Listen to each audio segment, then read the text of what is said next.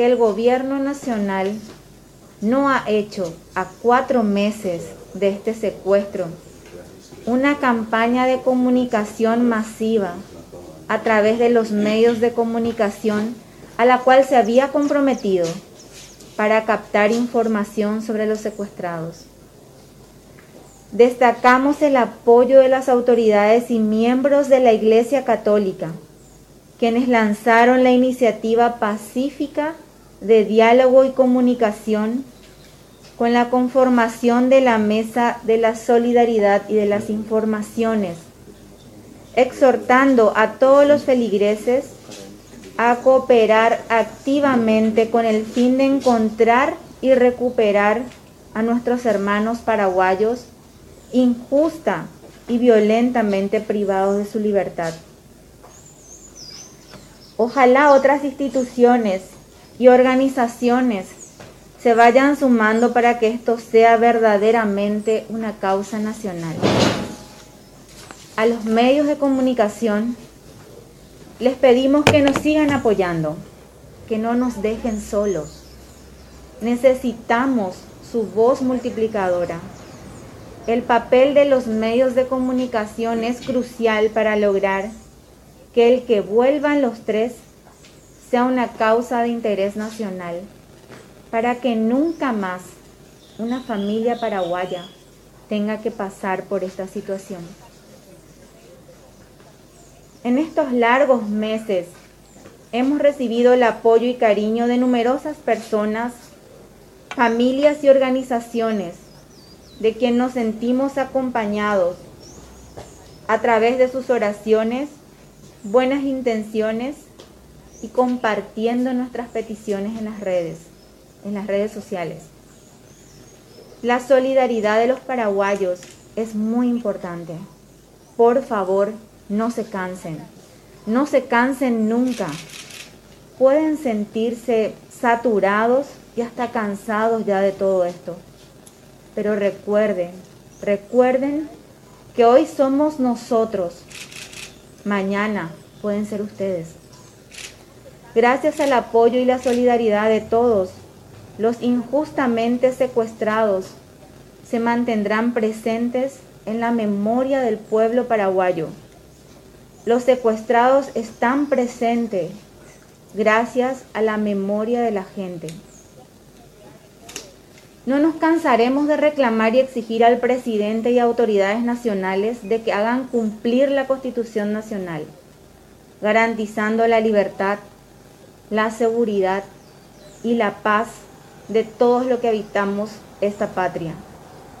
Ellos son responsables de conseguir resultados para que Félix, Oscar y Edelio regresen a sus hogares. Inicia un nuevo año, un año que según vemos será muy movido por la política, por las candidaturas, por los acuerdos y negociaciones. Esperamos que la prioridad sea el cumplimiento de lo que establece la Constitución. La prioridad debe ser que realmente exista libertad en el Paraguay. Nuestra familia seguirá firme hasta que vuelvan los tres. Muchas gracias. ¿Por qué el gobierno señala que es imposible hasta el momento que la Cruz Roja Internacional participe por lo menos humanitariamente en la búsqueda de los tres? Particularmente a nosotros el gobierno no nos dijo que no puede venir la Cruz Roja. Eso es lo que queremos saber. El motivo por el cual la Cruz Roja no podría cooperar. Una respuesta así a la familia concreta del motivo del por qué no podría cooperar la Cruz Roja en esta situación. ¿Pero de quién depende eso? esperanza eh, de que haya algún tipo de contacto en la Navidad o que se produjera la liberación, teniendo en cuenta que Arlan fue liberado en la Navidad? Las esperanzas siempre tenemos, en Navidad, Año Nuevo, todos los días todos los días nos levantamos con la misma fe y esperanza de que, de que papá vuelva y que los más secuestrados también. ¿Alguna respuesta sobre el pedido de conversar con Laura Villalba Beatriz? Estamos en eso, estamos tratando de hablar, eh, de hablar con ella. ¿Qué tal el avance de la mediación de la Iglesia Católica hasta este momento, Beatriz? Agradecemos, como dije, el trabajo, pero todavía no hay nada en concreto, no hay ninguna información, no hay esa vía que queremos, no hay ningún resultado concreto en cuanto a eso. La Cruz Roja Internacional que respondió y en base a eso reitero mi consulta. La Cruz Roja cuando nosotros planteamos la posibilidad de que ellos pudieran intervenir, dijeron que sí, que estarían dispuestos a intervenir. Ya tienen la solicitud de la familia, pero no pueden hacer nada si no tienen la solicitud del gobierno. Es lo que ellos desde un comienzo eh, dijeron, nos dijeron y dejaron bien en claro eso. ¿Usted le planteó directamente eso al presidente para que hiciera la solicitud, Beatriz, en una de las conversaciones? Perdón. Si usted planteó eso al presidente de la República para que hiciera la solicitud en una de las conversaciones que mantuvieron.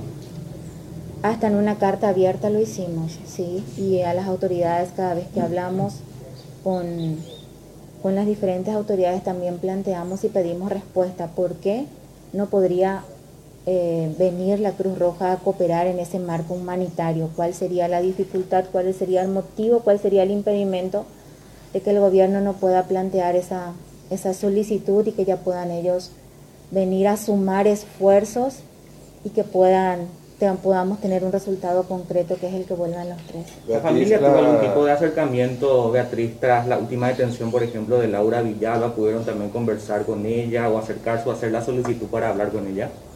No, no pudimos aún.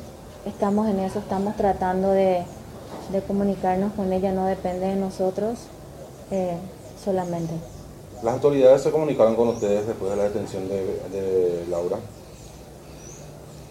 No es que las autoridades se comunican después de hacer. Nosotros preguntamos qué hay de nuevo, qué información hay, qué novedad habría, qué, qué resultados habría todos los días. Y, y sí, el día que, que ocurrió eso a la noche, nosotras ya estuvimos preguntando si habría algo sobre papá. Sí, y es lo que nos enteramos, todo lo que nos enteramos es lo que dicen también los medios de comunicación. No hay nada de, de Oscar No, nada de papá ni de los demás secuestrados. ¿Y con quién podría hablar Laura? ¿Con quién? Y bueno, nosotros estamos tratando. ¿Con quién? Bueno, ella seguramente definirá a quién recibe y a quién no, ¿verdad? ¿De qué depende que se dé esa conversación? Yo creo que de ella. De ella depende. Perfecto. ¿Qué saben ustedes de la búsqueda que se está realizando?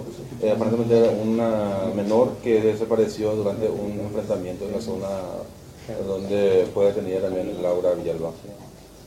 Nosotros sabemos lo que ustedes saben, eh, que se la está buscando, así como también nosotros. Me imagino la desesperación también, sabiendo que está un familiar, en este caso desaparecido, ¿verdad? Papá no desapareció, papá no se perdió, papá a papá se lo llevó, a papá se lo secuestró, así que nosotros particularmente sabemos lo que se siente, esa situación es terrible, es terrorífica, es tristísima. Y bueno, sabemos perfectamente lo que puede sentir un familiar cuando, cuando otro familiar, en este caso, en nuestro caso fue secuestrado. En el caso de las niñas hablan de una desaparición, ¿verdad? Que es lo que todos los medios están comentando también. Señora, ¿usted intentó hablar con la abogada de los epetistas, esta abogada de Isidala? Sí, la llamé a la abogada, así es. ¿Qué dijo? ¿Me respondió? ¿Dijo algo? Me atendió y quise hablar personalmente con ella, a lo que ella respondió que no, que, que no hablaría personalmente, pero sí intentamos. Nosotros vamos a seguir intentando Vamos a seguir golpeando puertas, vamos a seguir buscando ayuda internacional, vamos a seguir luchando para que realmente tengamos ese resultado que queremos, que es el que vuelvan los tres. Por intermedio de la Iglesia Católica no se intentó hablar con Laura.